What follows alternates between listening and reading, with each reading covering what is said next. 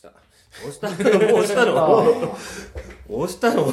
あの久々に来ましたね。気づいたら指が滑ってた。あの録音押しちゃってた。はいえー、っと後編はい。です、えー今回羽二重の回なんですけども、はいえっとまあ産業編やってきて、えーまあ他の伝統工芸品とかもいろいろ喋ってきた中で、なんかこれで福井県の、えー産業っていうのが一つなんかつながった感はうん。あるかなっていう気はするんですよ。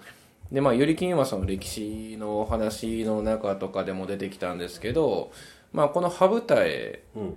というものでそれから、まあ、大昔からあったので言うと、えー漆器、うでそれから、えー和紙わしですね、でこれは昔からあってで絹織物も、えーさっき言ったようにもう、えーうん。8世紀ぐらいからあった。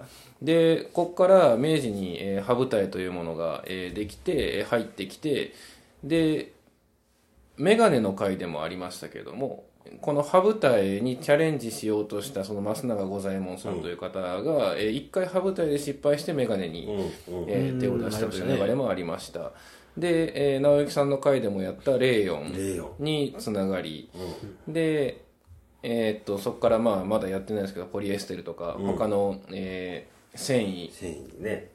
にもつながっていくという流れになるんでまあ歴史的なこの流れうん。うんみたいなものがこれでおおむねなんとなくこう頭に描けたんじゃないかな。はい。っていう気はしてます、まあはい。その中で今回まあ一個のなんかキーポイントというか、だったんじゃないかなと思うんですけど、はい、根幹だよね。うん、福井のその繊維産業っていうのは。そうですね。確かに。脈々と今までつながっておりますまあある意味なんですけどあのえっとねあれ和紙の時うん。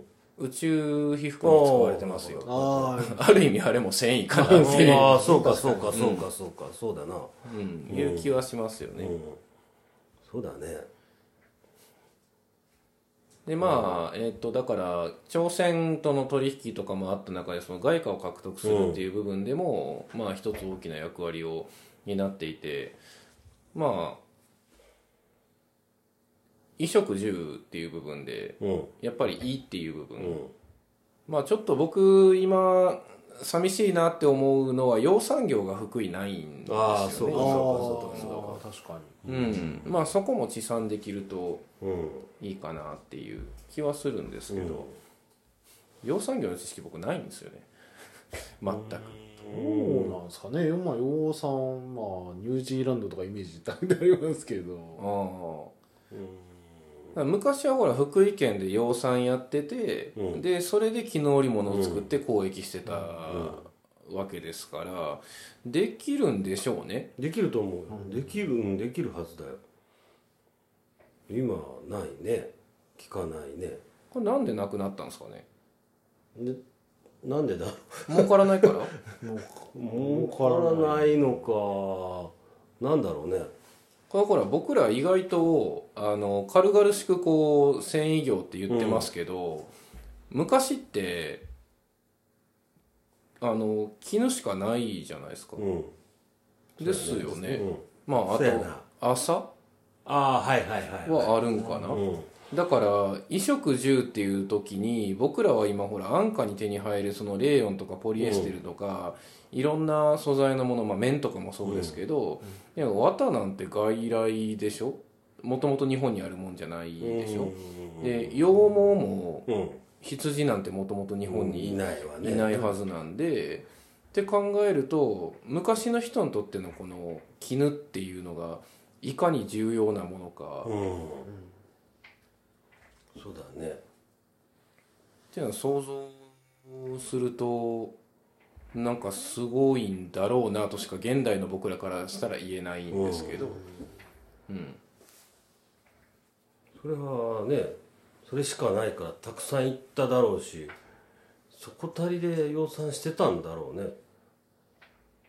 どっか知らない？昔やってたよって。養蚕をやってたっていうのはこの辺で聞いたことは僕あんまりないんですけど、でも桑は植わってますよね。うん。ところどころ。うーん桑の木そこにあるんですよ。すぐそこに。うん。あったんだろうと思うんだけど俺今めちゃめちゃ面白い勘違いをしてたことに今気づいたんですけど。ええ。はい。養蚕のイメージが完全に羊の方に行ってて あんでさっきオーストラリアとか言ったあれ？ねって思って途中から話がおかしくてあれ？なんでおかしくなってんだろうなって言ってあの今さっきちらっと羊毛はないじゃないですかって言われてからあちげえわ。そっちじゃねえわって俺俺の知識不足でなんかオーストラリアで養蚕業盛んなんかと思ってしまった。違うのね？いやもう完全に羊が道路を横断してるところのイメージが頭にありましたね あなんか不思議そうな顔して全然喋らへんなと思ったら。なんなんかははみ合わへんなーって思ってたら。途中で「はあ」って。なって頭の中でつなげようとしてもどこもつながらない。どこにも繋がらんなあれなんでやろうと思って。えっとそうね。すいませんはい。だから今あれなんですよ。あの絹織物高級品、うん。まあ、羽二重もさっき最高最上級品みたいなこと言いましたけど昔はそれしかなかったんですよね。うん、そうね。そっかどこでやってんだろう今。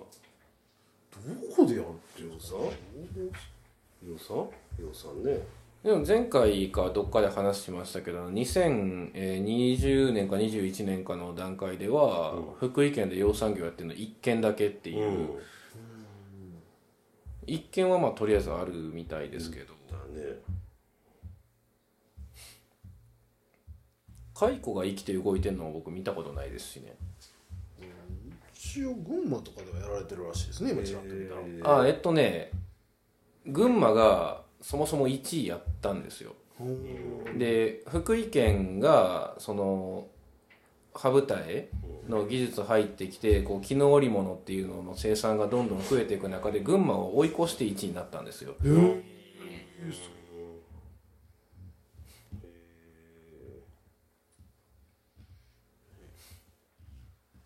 まあだからその時の流れがあるから今も繊維業は、うん、シェア1位誇ってるんでしょうけど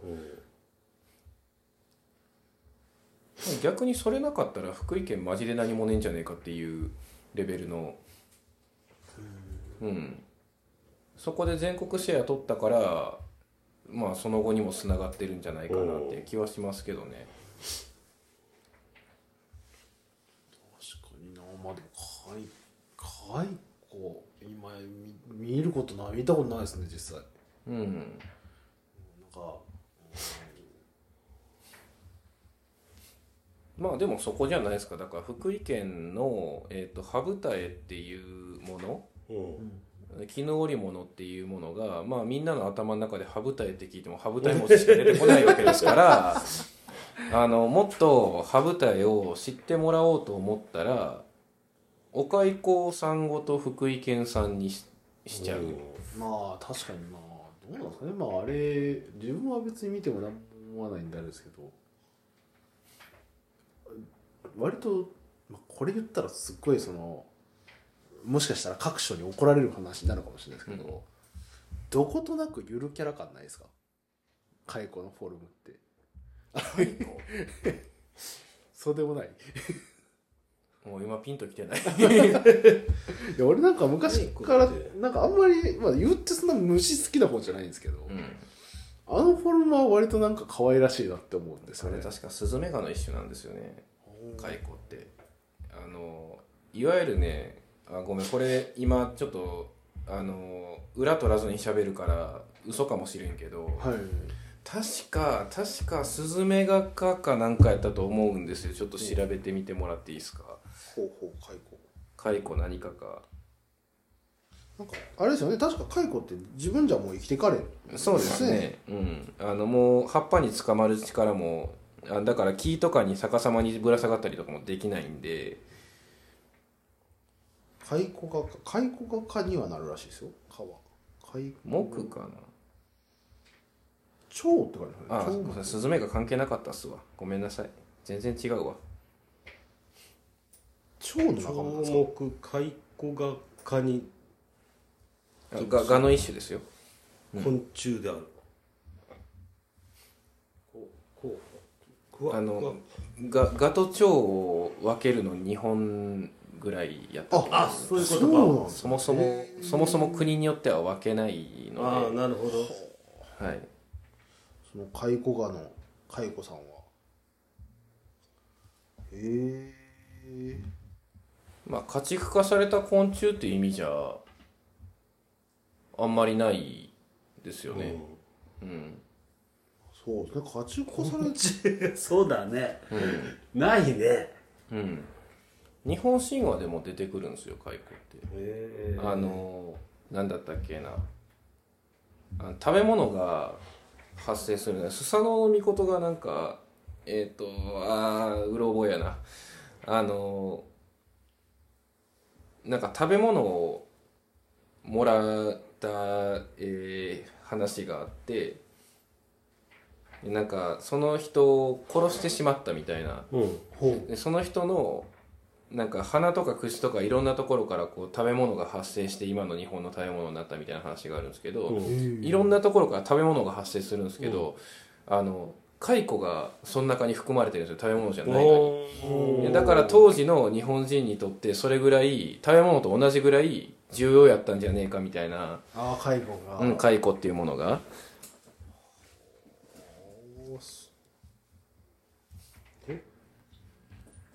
で養蚕業者養養蚕業をやってる人がいなかったらそもそも何を着ればいいんだみたいな話もあったけど聖徳太子やったら誰かの話であ今日なんかすげえ俺全部曖昧で喋ってるな。まあそこはまた後でまた教えてもらいながら、まあ今回あれですかね。取り留めもない感じになりましたけど、おあれですね。もうあのやりたかったことは、まあ、福井県の産業っていうものがこうしてつながってきたよっていうことが、そうね。まあ、一つ今回で区切りついたなと思うんで、はい。はい。つながってきたね。うん。うんまあ、この歴史とかもうちょっと、えー参考にしながら今後まあ歴史編の